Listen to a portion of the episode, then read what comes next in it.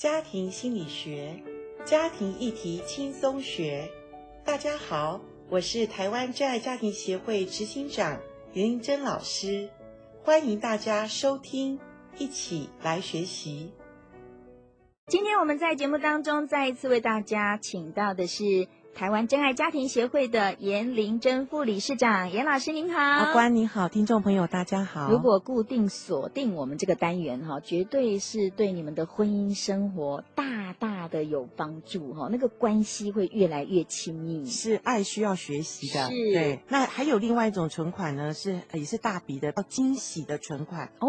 惊喜存款就是我们特别用心在呃，譬如说我们配偶生日。或者我们、oh, 我们的结婚纪念日，嗯、或者说他呃得了一个什么奖，或者有一个很好的一个呃呃，譬如说我们想要呃举行一个餐会，那我们就可以秘密的来进行哈。嗯、特别在他生日的时候，一个过大日子的生日的时候，我们就请了我们的朋友，嗯、然后我们特别那天不要让他知道，嗯、然后我们的好朋友大家聚集在一起，然后唱一个。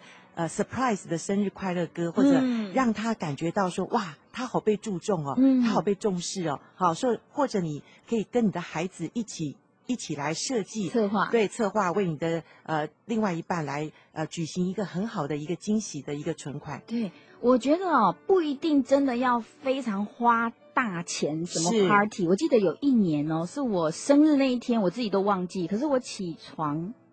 他们他们两个，我我先生跟女儿偷偷的先去买了蛋糕。哇！就是我一起床，然后哎一出来，他们蛋糕买好了，然后唱个生日快乐歌。是哎呀！